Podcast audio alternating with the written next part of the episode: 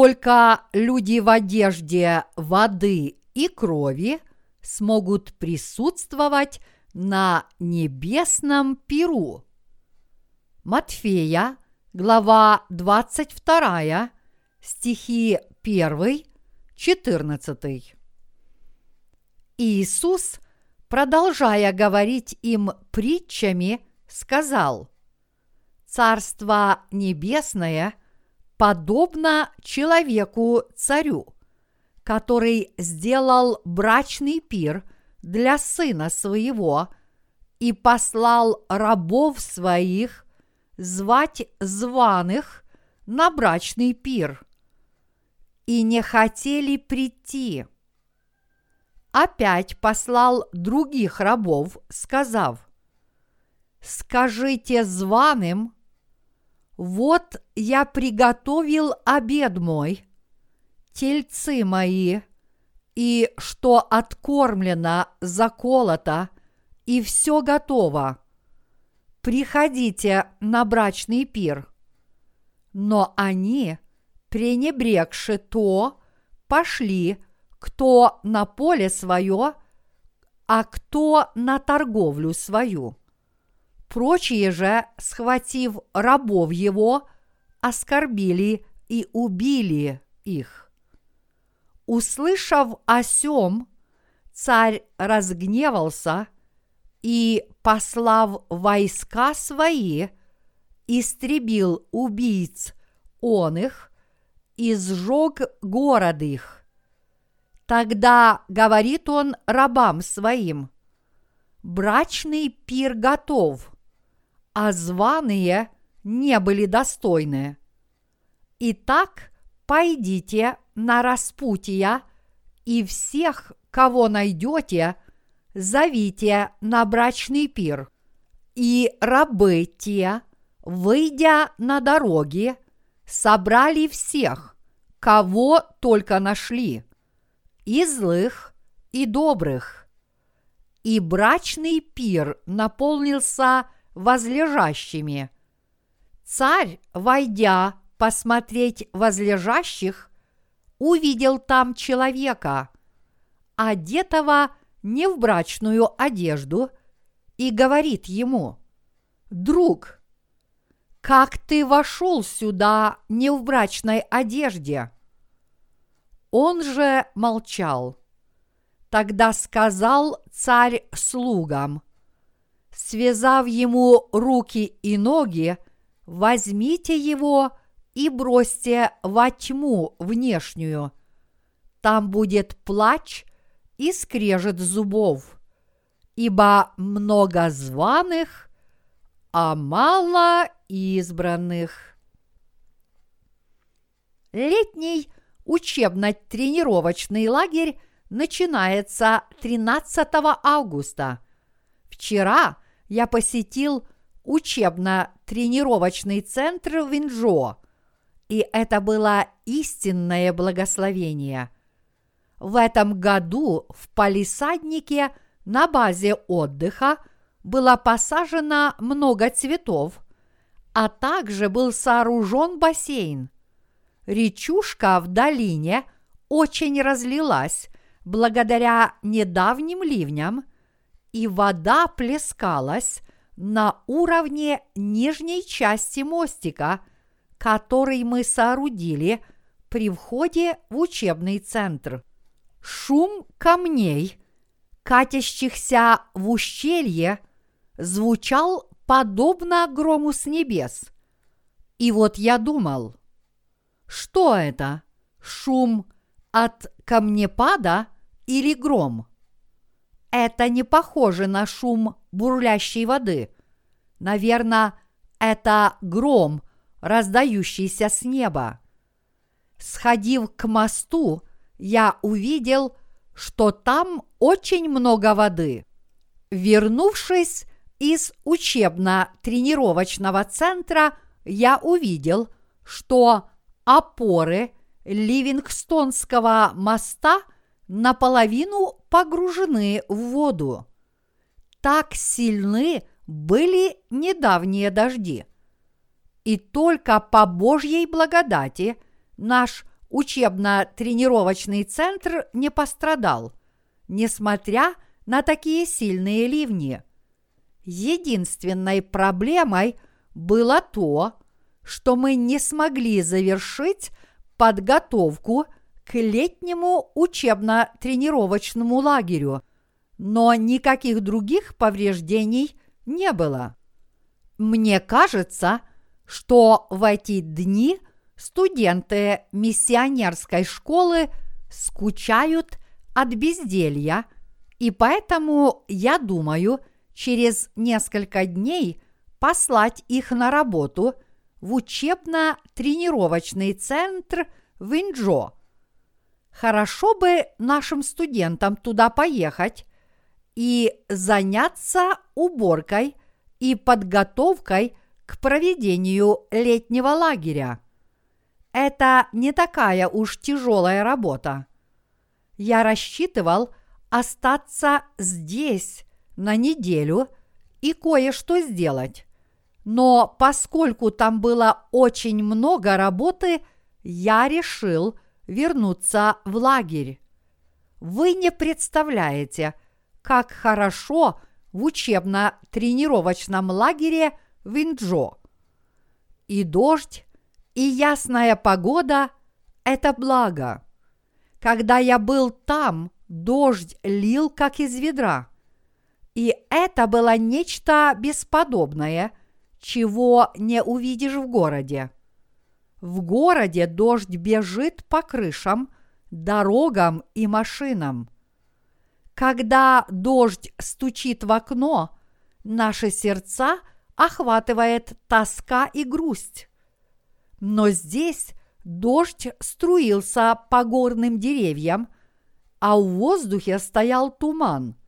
Я люблю подобные зрелища. В детстве я жил в дощатом доме, покрытом рубероидом. Это было сразу после Корейской войны в 50-х годах. И большинство людей строили дома из досок и покрывали их самодельным рубероидом. Люди делали рубероид, просмаливая рифленую бумагу и сверху посыпая ее песком. А после этого они прибивали ее к дощатой крыше, и таким образом получался дощатый дом. Когда шел дождь, сверху доносился громкий стук. А когда шел ливень, вся крыша сотрясалась от грохота, что доставляло мне немалое удовольствие.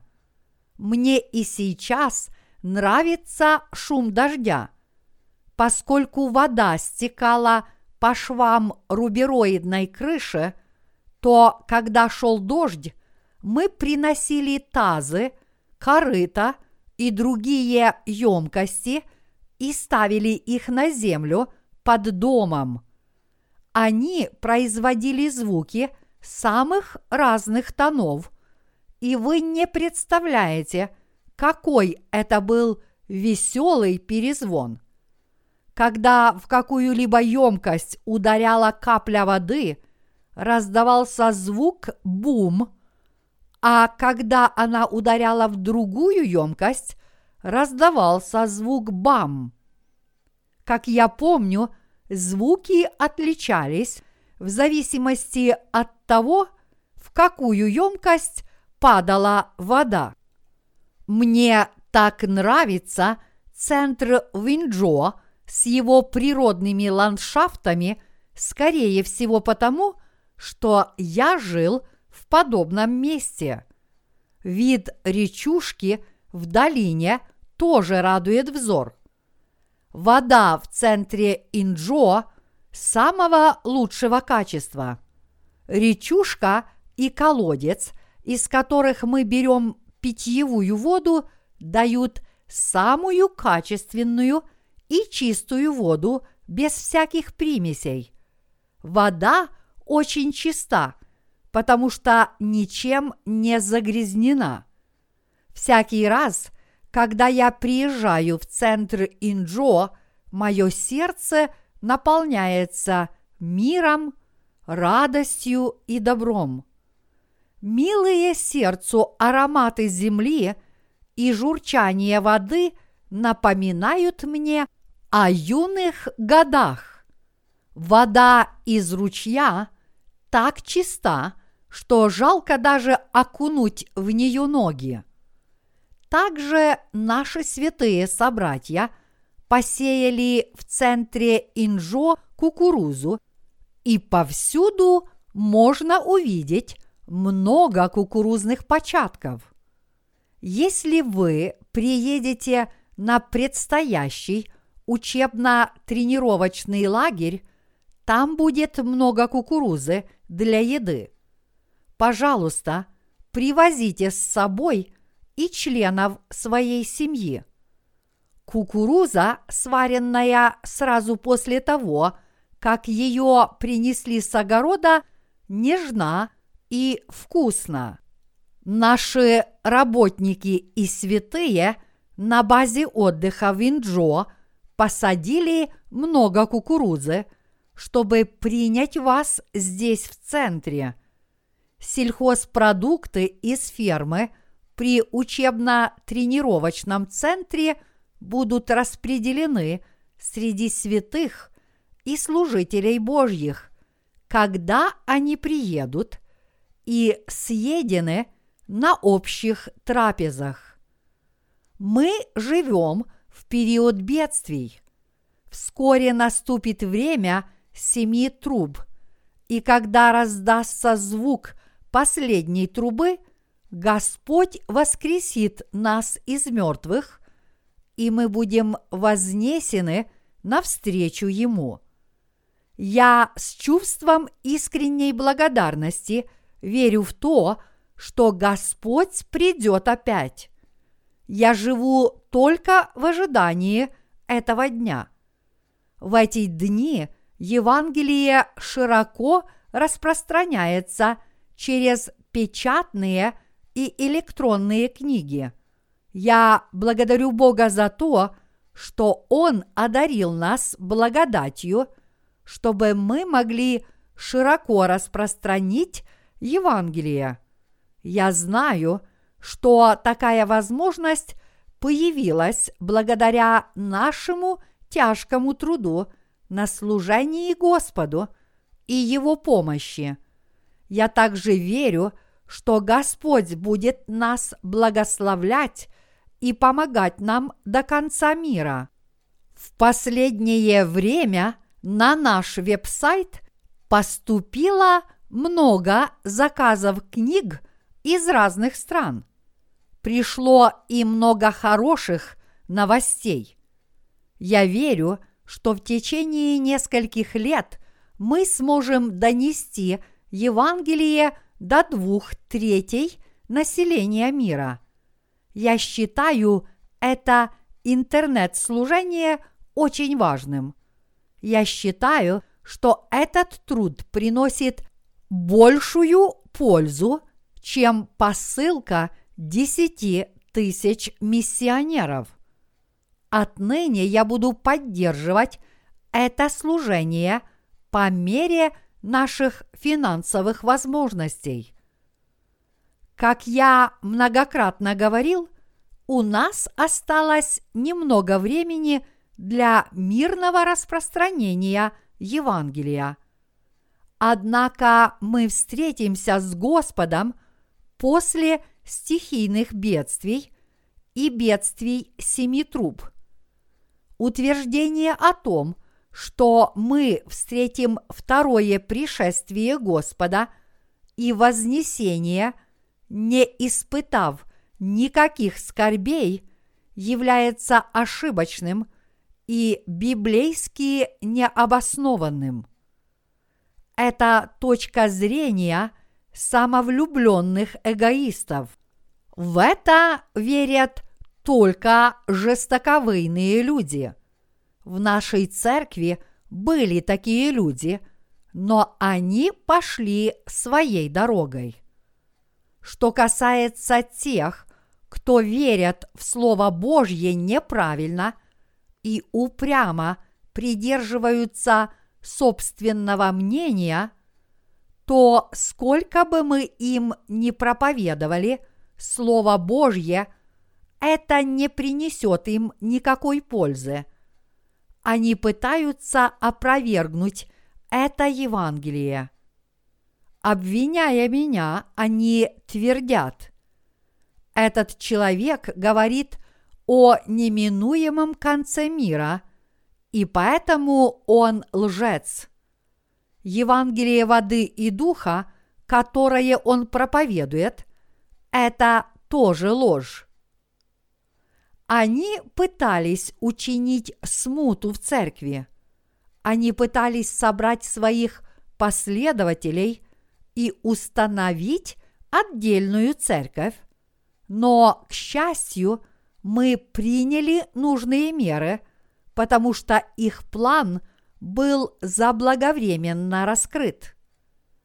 Я читал проповеди о книге Откровения, потому что искренне надеялся, что никто не будет верить подобным вещам. Я говорил о слове из книги Откровения, потому что люди имеют ошибочное представление о последних днях. Но чтобы ответить на вопрос, когда именно придет Иисус, мы должны истолковывать Слово Божье точно так, как оно есть. Если проповедник закрывает Библию и излагает с кафедры свое собственное мнение, то он лжепроповедник. Когда мы открываем Библию, мы должны говорить на ее основании. Из опасений, что среди наших служителей могут быть такие люди, я подробно обо всем этом проповедовал. И более того, мы издали книги об откровении – чтобы святые Божьи и святые по всему миру имели верное представление о Слове. Все зависит от человека, верит он в Слово откровения или нет. В последние скорбные дни будут скорби семи труб и семи чаш – и только когда наступят дни семи труб, придет Господь. Без бедствий семи труб пришествие Господа не состоится.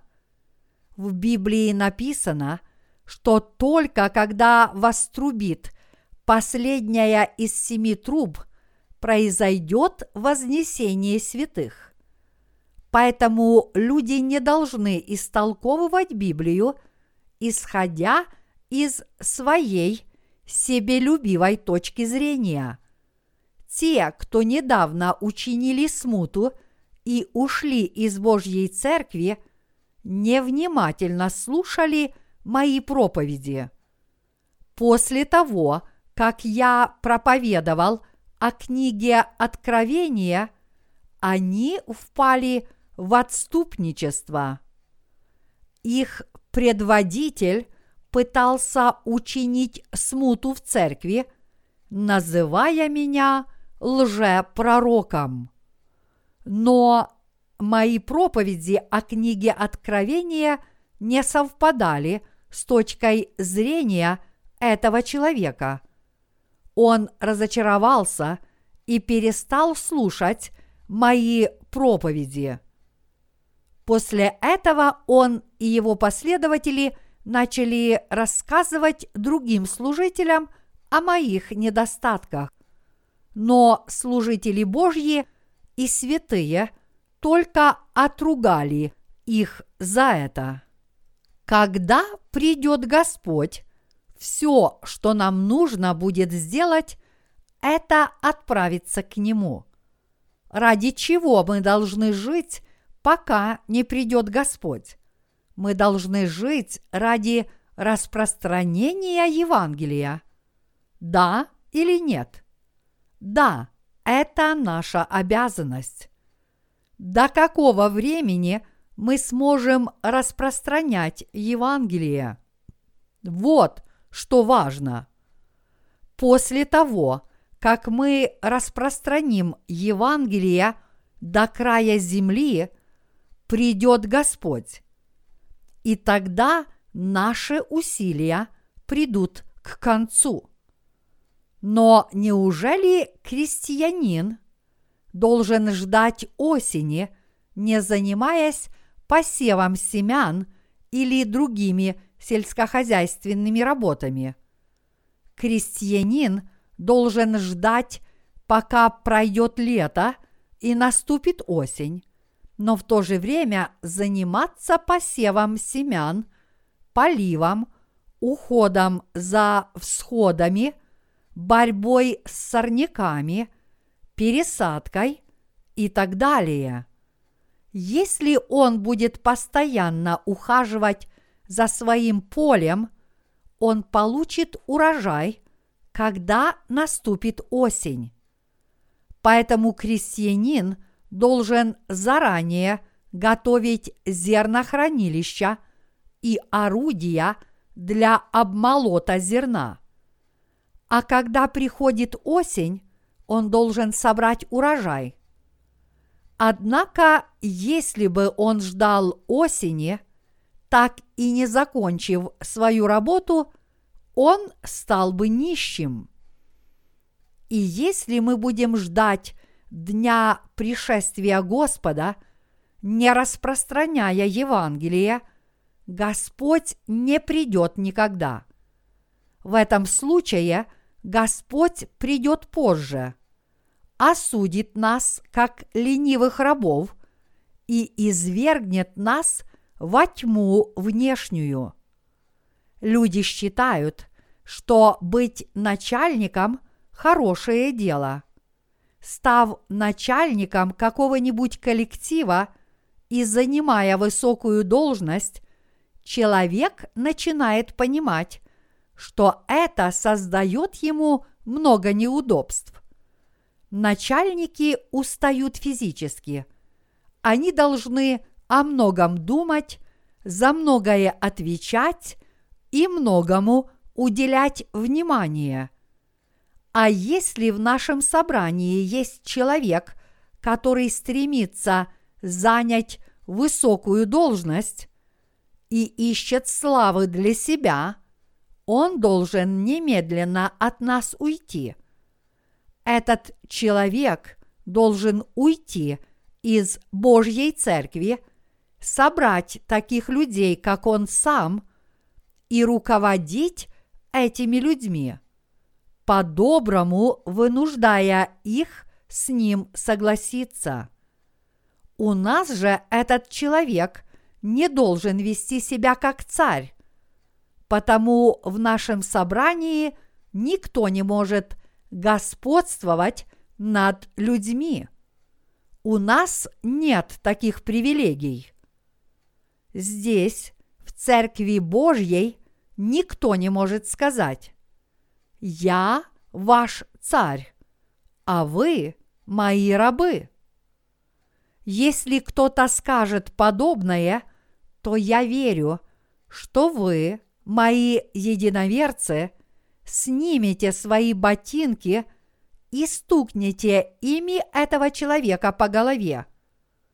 Мы с вами служим Господу и Евангелию. Неужели кто-то из нас служит человеку? Нет. Нелегко иметь дело с каждым из вас лично – но поскольку в тех из вас, кто веруют в Евангелие, пребывает Святой Дух, подобные вещи недопустимы. Святые из Сеульской церкви говорят, что им до сих пор очень трудно.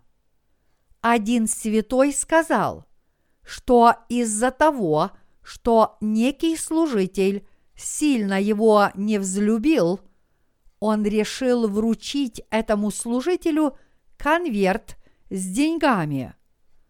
после того, как он дал служителю конверт с деньгами, тот стал относиться к нему очень дружелюбно.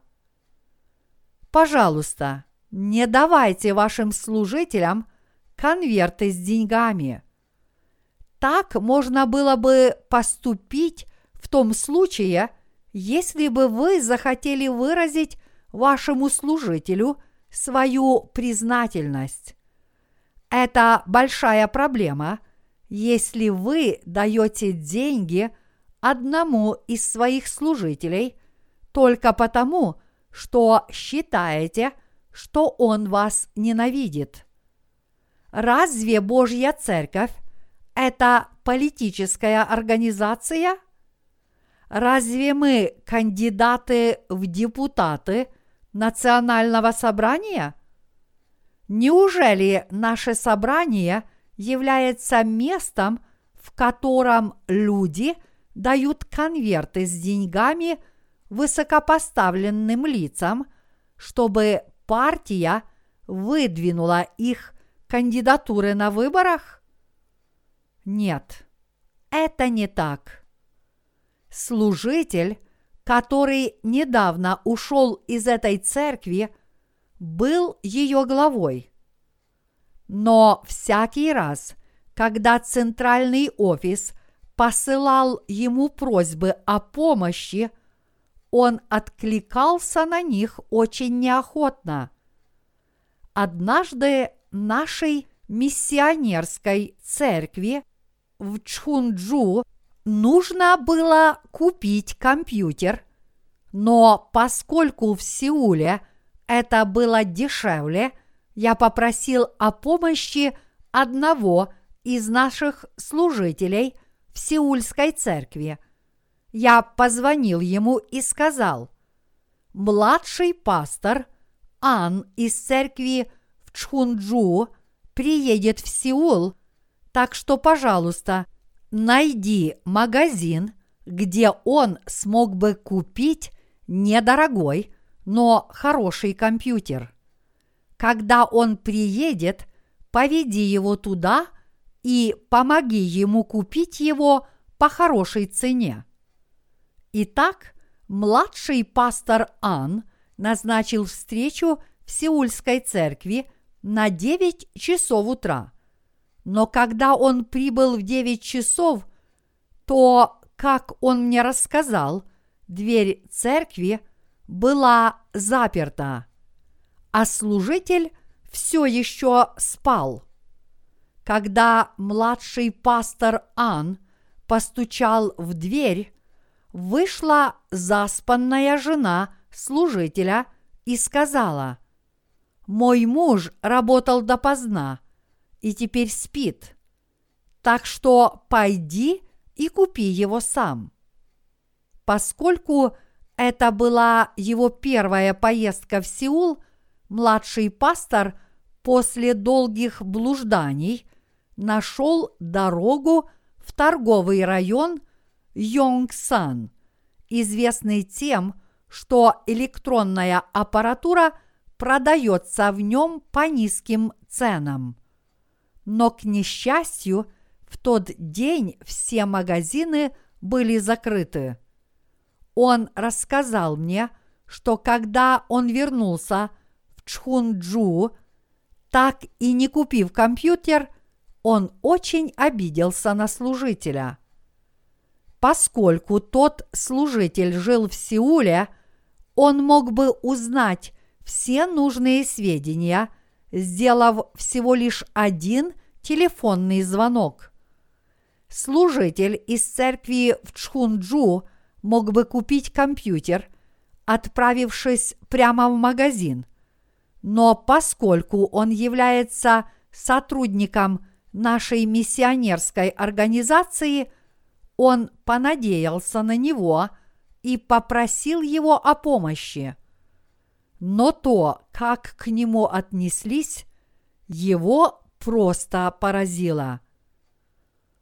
У того служителя, который теперь ушел из церкви, была мать, которая руководила базой отдыха в Инджо. И хотя впоследствии я узнал всю правду, эта женщина успела натворить очень много злых дел перед Богом, пока там работала. Однажды несколько членов семьи сестры Йон Янг Хван приехали в центр Инджо, потому что там находилась ее мать. Когда они туда приехали, они увидели собранный большой урожай перца, который мы вырастили, и спросили, можно ли взять несколько штук. Но женщина, которая руководила центром Винджо, сказала им, купите его за деньги и тогда берите. Продать ящик перца – за 5 долларов членам семьи человека, который там работает. Можете себе представить, что они при этом чувствовали. И более того, когда сестра Йон Янг Хван попросила ее передать своей матери на день рождения небольшую сумму денег, та их присвоила – и не отдала матери этой сестры. Это только верхушка айсберга из всего того, что они творили в церкви. Как я могу хорошо о них отзываться?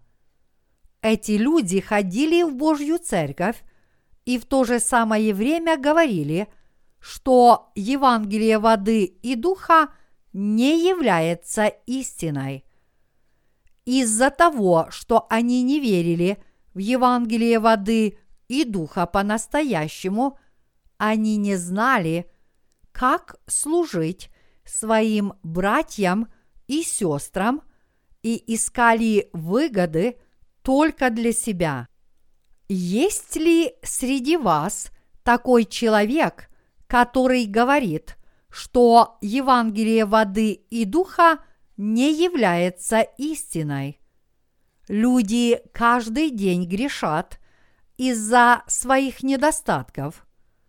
И не будь Евангелия воды и духа, как они могли бы стать безгрешными? Разве могли бы мы сказать, что у нас нет грехов? Евангелие воды и духа – это наша жизнь. Это истина, подобная драгоценной жемчужине, которую ни на что не променяешь. Вот почему священное писание говорит нам, что те, кто ее нашли, пошли и продали все, чтобы ее купить, потому что знали, что это очень ценная вещь. Матфея, глава 13, стихи 45-46. Но несмотря на это, вышеупомянутые люди отвергли Евангелие воды и духа и ушли в мир. Это все равно, что играть в камешки бриллиантами, не ведая об их ценности – это подобно тому, как дети туземцев меняют жемчуг за плитку шоколада. В сегодняшнем отрывке из Писания Бог говорит нам именно об этом. Бог говорит о тех, кто входят в Царство Небесное. Кто те люди, которые входят в Царство Небесное? Когда-то один богатый царь устроил для своего сына брачный пир. Он все приготовил и пригласил много людей.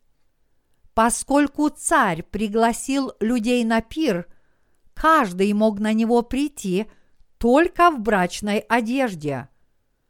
Подобно тому, как люди могут пользоваться гостеприимством и наслаждаться славой, придя на пир в брачной одежде, так само мы входим в Царство Небесное. Именно Бог приглашает людей в свое Царство. Бог приглашает людей, говоря, что каждый, верующий в то, что Иисус спас нас Евангелием воды и духа, сможет взойти на небеса.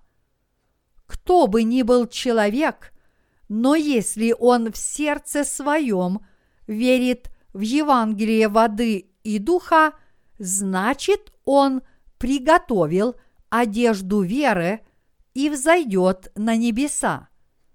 Это означает, что хотя приглашение на небеса получили все люди, туда смогут взойти только те, кто приготовили одежду веры.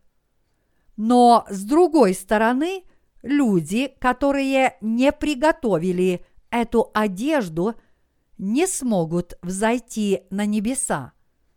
Дорогие единоверцы, когда мы, получив приглашение, приходим в дом на праздник, мы одеваемся в строгие костюмы.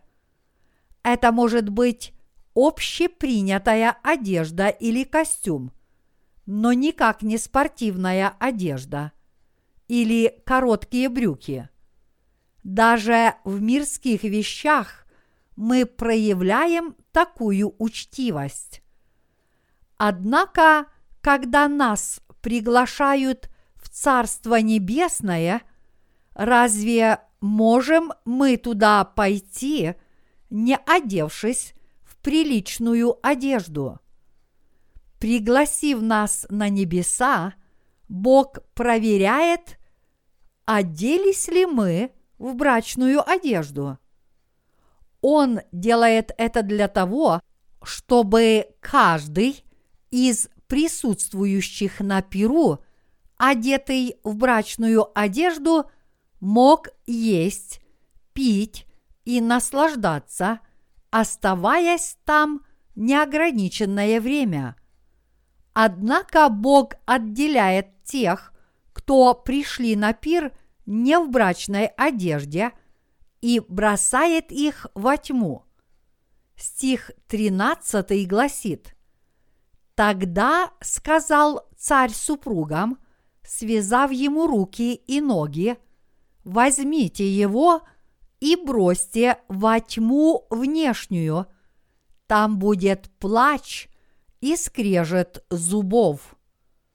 Дорогие единоверцы, если вы хотите взойти на небеса, то какую одежду веры вы должны надеть? Господь приготовил для вас одежду, которая позволит вам взойти на небеса. Но что это за одежда? Это Евангелие воды и духа. Господь спас нас когда пришел на эту землю, взял на себя все наши грехи, приняв крещение на реке Иордан, пролил за нас свою кровь, будучи пригвожденным к кресту, и на третий день воскрес. Вера в это Евангелие и есть эта одежда. Какая одежда – позволяет нам взойти на небеса. То, что наш Спаситель и Сын Божий Иисус спас нас, когда пришел на эту землю, взял на себя все наши грехи, приняв за нас крещение и умер вместо нас на кресте. Тот, кто носит эту одежду, всегда сможет взойти на небеса. В Царство Небесное могут войти только те, кто чисты, то есть не имеющие греха. на небеса могут взойти только те, кто абсолютно чисты. Носить брачную одежду значит верить в крещение, которое принял Иисус, придя на эту землю, в Его кровь, которую Он пролил на кресте, и в воскресение Господа Спасителя. Мы должны верить в добрые дела, которые совершил Иисус – родившись на этой земле в человеческой плоти, а именно в то, что Он принял крещение, взял на себя грех мира, принял смерть на кресте и воскрес из мертвых. Восседая справа от престола Бога Отца, Он будет судить каждого грешника – который отказался уверовать в эти добрые дела. Вера в то, что Господь лично стал Богом спасения для тех, кто верует в дело, которое Он совершил, это и есть та одежда. Нужна именно такая одежда – Поскольку этот пир идет Царстве Небесном, и на нем могут присутствовать только безгрешные, нужно обязательно быть в этой одежде. Как прекрасна эта одежда, которую Господь для нас с вами сделал. Мы поклоняемся Богу, назидая самих себя псалмами и словословиями, и песнопениями духовными, пая и воспевая в сердцах ваших Господу. Ефесянам, глава 5, стих 19. Мы славим Господа за то, что Он сделал нас безгрешными – Евангелием воды и духа. Наставляйте друг друга псалмами, гимнами и духовными песнями, воспевая в сердцах ваших Господу и пойте славословия вместе с другими святыми. Мы благодарим и поклоняемся – воспевая славословия. Вот что значит приносить Богу жертву хвалы. Евреям, глава 13, стих 15. Как чиста и прекрасная одежда, в которую нас облег Господь. Поскольку Бог облег нас в эту одежду, мы имеем возможность взойти на небеса. Но как невежественны те, кто не носят этой одежды, равно как и те, кто не хотят ее носить. Как нам нужно подготовиться к тому, чтобы войти в Царство Небесное – мы сможем подготовиться к этому только верой. Мы носим одежду, которую приготовил для нас Господь, чтобы мы взошли на небеса по своей вере. Эта вера ведет нас к спасению и делает нас Божьими детьми. Вот это и есть благословение – Хотя я на основании сегодняшнего отрывка из Писания могу читать проповеди на разные темы, я должен проповедовать об одежде, в которую облег нас с вами Господь. Одежда, в которую облег нас Иисус Христос, пришедший водой и духом – это наше благословение. Верите ли вы в это? Господь сделал это для того, чтобы нам оставалось только верить в дела, которые Он для нас совершил. Когда мы размышляем об этом Евангелии и о своих душах, мы поистине должны благодарить Господа. В какой бы жизненной ситуации мы ни находились, мы всегда должны благодарить Господа. Поскольку мы носим одежду веры, мы сможем предстать перед Господом, когда бы Он нас не позвал, всегда с верой и усердием выполняя ту работу, которую Он нам поручил.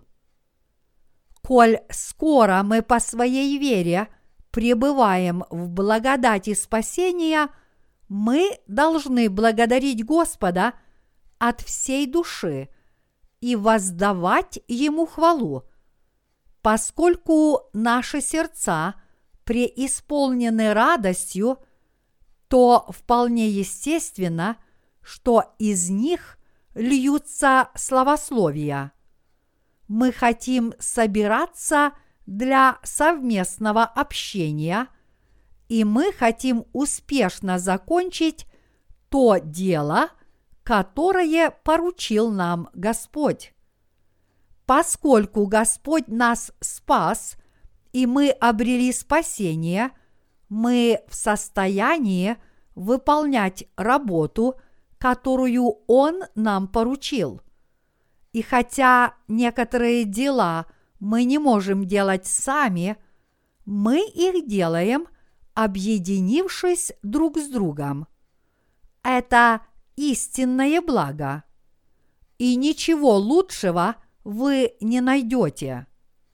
Как бы то ни было, но если человек не желает отказаться от своего стремления к собственной славе и от борьбы – за высокое положение в церкви, он ведет себя по-детски. Неужели высокое положение в церкви – это благо? Нет, это не так. Если у человека есть еда и одежда, и если он способен творить праведные дела, это действительно благо. Вот почему апостол Павел сказал, «Великое приобретение – быть благочестивым и довольным». Первое Тимофею, глава 6, стих 6. Я очень благодарен Богу за то, что Он позаботился о наших потребностях в еде – одежде и крови, и наделил нас сердцем, зовущим нас на праведные дела. Если бы мы могли жить ради Господа, заботясь о себе, чтобы наше тело не одолели болезни, и если бы мы могли жить ради Евангелия, не страдая от отсутствия еды, одежды и крова, мы были бы довольны. Нам незачем было бы желать чего-то еще. И кроме того, нам незачем было бы показывать свой характер тем, кто на нас беспричинно нападает. Люди хотят заполучить все, но Бог повелел нам прежде искать Его царство и Его праведности. Мы довольствуемся тем, что живем, распространяя Евангелие Царства Божьего. Бог обеспечит нас всем необходимым, если мы и далее будем жить по вере и благодарить Его и я за это ему благодарен. Есть люди, которые восстают против Евангелия воды и духа в своих электронных письмах, не желая рассказать о том, кто они есть и во что они верят. Если бы они были смелыми, они бы открылись и написали то, что думают на самом деле. Но эти люди скрываются за своим компьютером и делают утверждения, лишенные всякого смысла. Я не поддерживаю с такими людьми никаких отношений. Бог не оставит в покое людей, которые противятся верующим в Евангелие воды и духа. Я верю, что Бог вдвойне отомстит им за тот вред, который они нам причинили. Мы просим Бога лишь о том, чтобы Он позволил нам увидеть или услышать о том, что Он с ними сделает. Мы не поддерживаем с ними никаких отношений. Кстати, мы никогда с ними не встретимся после того, как взойдем на небеса. Подобные люди говорят только о крови на кресте. Тогда я перехожу прямо к сути дела и спрашиваю их, что вы делаете с грехами, которые сегодня совершили? Некоторые люди отвечают так. Иисус полностью позаботился обо всех этих грехах, взяв их на себя, а затем умерев за нас на кресте. Но это неправильно. Если бы это было так, то зачем было Богу устанавливать порядок жертвоприношений в ветхозаветные времена? И разве были бы отвергнуты на небесах нынешние люди с греховными сердцами, которые верят только в кровь на кресте, за то, что не приготовили себе брачной одежды. Вот почему Иисус сказал «много званых, а мало избранных». Матфея, глава 22, стих 14. Мы обрели спасение, потому что Бог избрал нас в Иисусе Христе и даровал нам спасение в Господе. Это неправда, что мы получили спасение только потому, что голословно утверждаем «Я верю», не веруя в Евангелие истины. Верой мы пребываем во Христе. Мы носим чистую одежду, зная и веруя, что Иисус спас нас водой и кровью согласно порядку жертвоприношений, как и было нам обещано. Иисус спас нас, потому что задумал это сделать еще прежде творения. Поскольку Господь полностью спас нас, мы спасаемся верой. Неужели мы спасаемся, практикуя аскетизм? Неужели люди достигают святости и чистоты тем, что упражняют себя, сидя и глядя на стену в течение десяти лет? В Корее жил знаменитый буддийский монах, который носил буддийское имя Сунгчул. Он упражнял себя в течение десяти лет, сидя в маленькой комнате и глядя на стену, и при этом не ложился на пол. Всю свою жизнь он носил и чинил одну и ту же одежду. Он провел свою жизнь в стремлении возобладать над человеческими похотями. Он снискал похвалу у многих буддистов, которые сказали «Он живой Будда».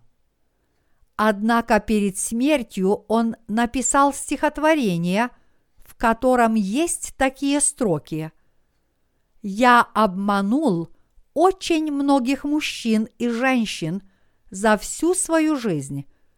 Грехи мои наполнили небеса выше горы Суми. Гора Суми – это легендарная гора, которая считается самой высокой в мире.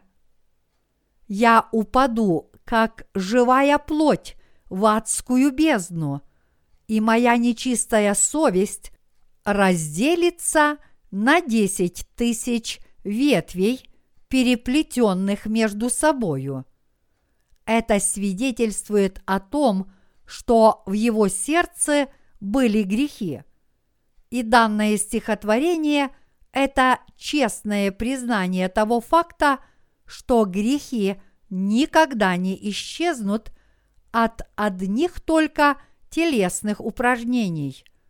Люди назвали его живым Буддой, но этот человек знал, что он лицемер, который упадет в адскую бездну.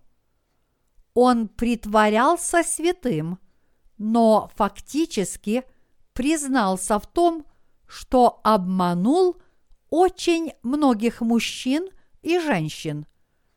Таковы и современные христиане. Разве они не получают удовольствие от того, что притворяются святыми? Как люди с грехами в своих сердцах могут стать святыми, только делая вид, что они таковы. Если человек сидит во время поклонения или прохаживается туда-сюда, неужели он свят? Господь спас нас, придя на эту землю, приняв крещение и умерев на кресте. И мы стали святыми по вере в это. Вот почему верующие в Евангелие воды и духа радуются, когда встречаются друг с другом. Им не нужно друг перед другом лицемерить, притворяясь святыми. При виде чего-нибудь вкусного праведники суетятся, пытаясь съесть больше других. А когда другие люди страдают и терпят лишения, мы утешаем их с верой. Мы принадлежим к числу тех, кто каждый день грешит из-за своих недостатков. Кто же сделал нас такими людьми, праведными и безгрешными? Одежда – это одежда Господа, который спас нас водой и кровью. Если мы посмотрим сегодняшний отрывок из Писания, то увидим, что в нем сказано «Собрали всех, кого только нашли, и злых, и добрых, велено пригласить всех, кем бы они ни были. Но какими бы добродетельными ни были люди, те из них, кто не в брачной одежде, будут отвергнуты. Даже если мир называл человека злым, но он одет в брачную одежду и имеет подобающий вид, значит он не будет отвергнут. Люди не могут присутствовать на небесном пиру на основании мирских представлений о добре и зле. будет человек присутствовать на небесном пиру или нет, всецело зависит от того, верит ли он в Бога, который нас спас.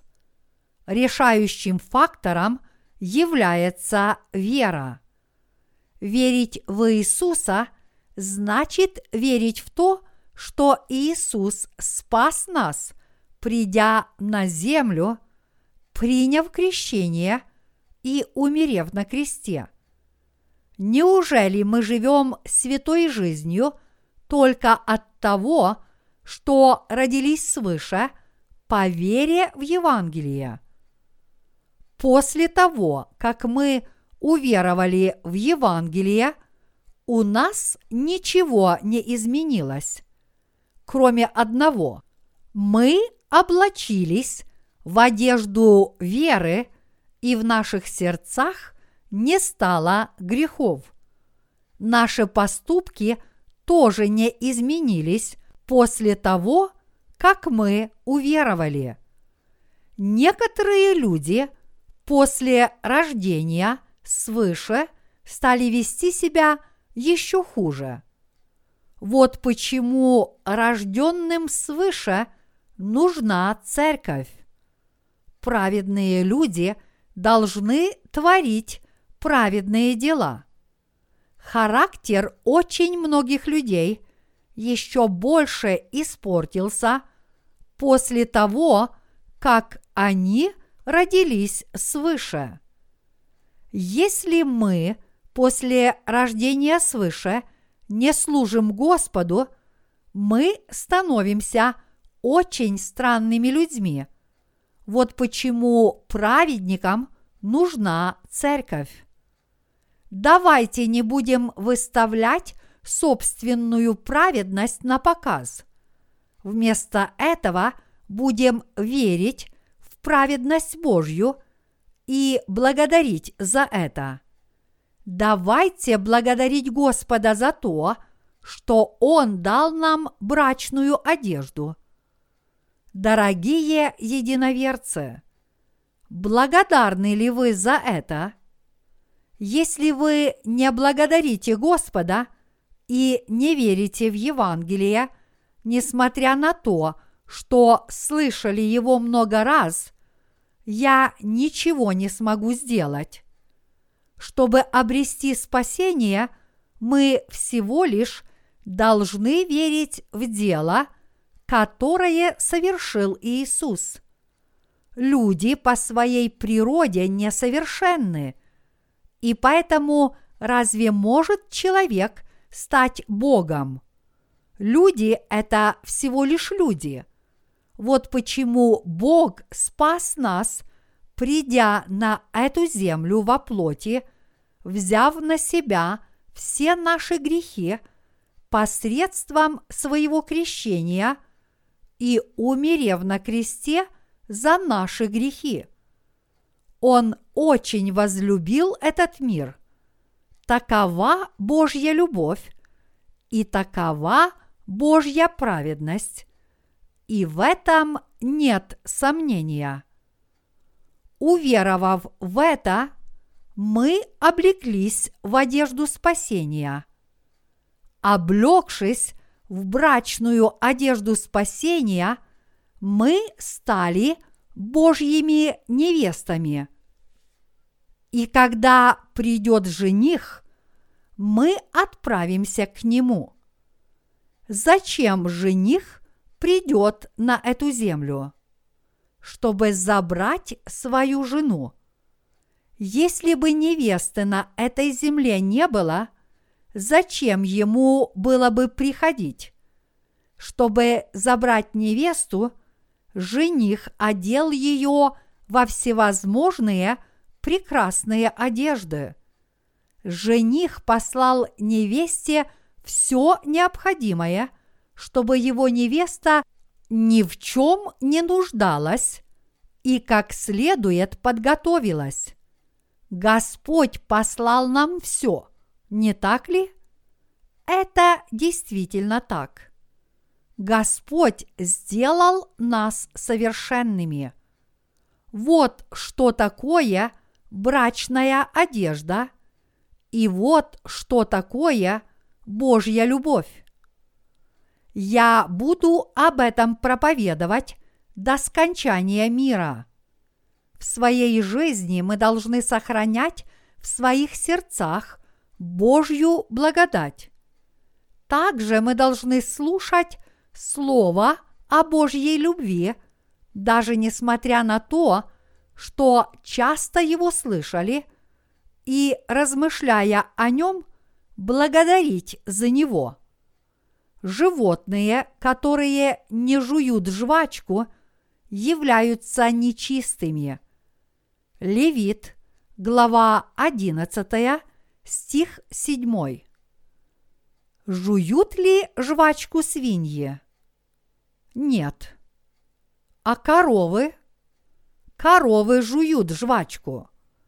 Корова щипает траву и отдыхает на солнышке. Затем она отрыгивает проглоченную массу и жует ее, как жевательную резинку, перемалывая ее. Поскольку у коровы четыре желудка, она запасается едой, а затем пережевывает ее, отрыгивая запасы пищи. Коровы питаются травой. Но говорят, что люди в наше время кормят коров животной пищей, чтобы они быстрее росли. И говорят, что именно по этой причине появилась болезнь коровье бешенство. Мозг больной коровы размягчается и деформируется, вследствие чего она погибает. Ее следует кормить травой, как это было задумано Богом. Из-за того, что люди – этим пренебрегли, возникла такая ужасная болезнь. Если люди не будут придерживаться естественного порядка вещей, все так и будет. Однако некоторые люди не повинуются Слову, несмотря на то, что слышали Слово Божье. Они больны духовным бешенством. Библия говорит нам только то, что полезно для нашей души. Библия говорит нам о Божьей любви и о том, как Господь изгладил наши грехи. Мы не сможем жить, если не будем слушать Слово Божьего. Вот почему Святой Дух велит нам все время говорить о Евангелии воды и духа. Только если мы будем это делать, мы всегда сможем постоянно о нем размышлять.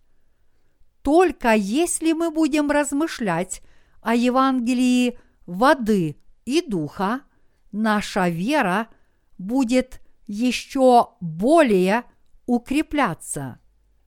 Также мы избавимся от дурных и нечистых мыслей, поскольку мы знаем, что Господь поистине нас возлюбил, мы верим в это и благодарим Его. Из чувства благодарности к Господу мы начинаем Ему служить. И более того, Поскольку мы дети Бога, то, живя на этой земле, мы получаем от Него благословения. Это происходит вполне естественным образом. Среди вас есть люди, которые знают меня уже 10 лет. Со времени нашего знакомства не изменилось только одно. Я и поныне проповедую Евангелие воды и духа. Должно быть, некоторые говорят, Этот человек какой-то странный. Наверное, это все, что он знает. Другие пасторы говорят о том, почему вода может быть над твердью или почему сократилась продолжительность жизни людей. Но почему пастор Пол Чаджонг проповедует только о Евангелии воды и духа? Я много знаю о вещах, о которых говорят пасторы этого мира. Однако лучше не говорить о маловажных вещах. Я опускаю их и делюсь с вами словом, что является более важным. Я проповедую, чтобы вы знали и верили в тот факт, что именно Бог облег вас в брачную одежду.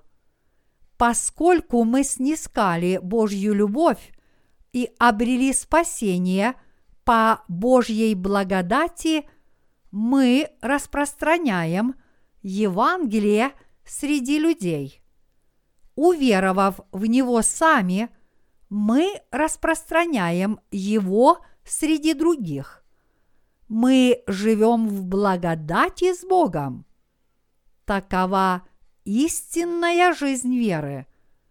Если человек, пытаясь обновить свою веру, будет верить так, а затем иначе, суетиться и неуважительно относиться к Божьему Евангелию, у него не будет истинной веры.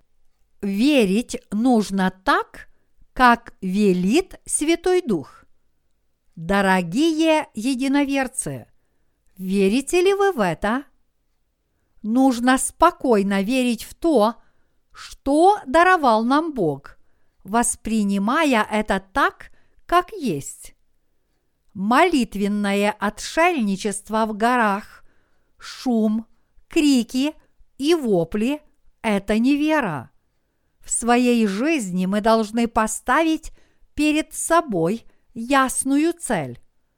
Цель нашей жизни – это вера в Евангелие воды и духа, благодарение за него Богу и распространение этого Евангелия. Потому что очень многие люди еще не знают истины – если мы заглянем в раздел заказа книг на сайте миссии. «Новая жизнь», то увидим, что бесплатные книги заказывают люди из разных стран мира, таких как Соединенные Штаты, Мексика, Филиппины, Малайзия, Австралия, Шри-Ланка, Индия – Бразилия, Франция, Германия, Чили, Аргентина, Перу, Гватемала, Бельгия, Пакистан, Япония, Италия, Доминиканская республика, Великобритания, Канада, Сальвадор, Испания, Россия и так далее.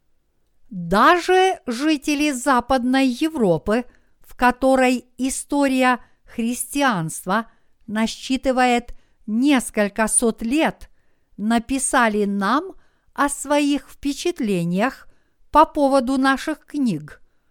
Один человек сказал, что он изучал богословие и 50 лет проработал пастором, но прочитав первый, второй и третий тома наших книг на английском языке, он признал, что его жизнь полностью изменилась и что он испытал полное изменение в своем сердце. После прочтения наших книг люди признали, что проблема их грехов решена и поняли, что значит обрести Святого Духа. Дорогие единоверцы, мы, невесты Господни, должны жить с верой в то, что даровал нам Бог, и распространять эту веру. И, пожалуйста, не говорите, у меня так много недостатков, что я не могу идти за Господом, или я такой умный, что не слышу в церкви ничего нового. Существует два способа научить людей, которые не расположили свои сердца к Евангелию. Или бейте человека словом, пока он не поймет, что с ним что-то не так, или же заставьте его трудиться ради Евангелия, чтобы сломать его собственную праведность. И тогда человек поймет, что Евангелие – это большая милость и благо. Он поймет, что Евангелие – это благо, потому что оно абсолютно безвозмездно. Я благодарю Бога за то, что Он облег меня в одежду своей праведности.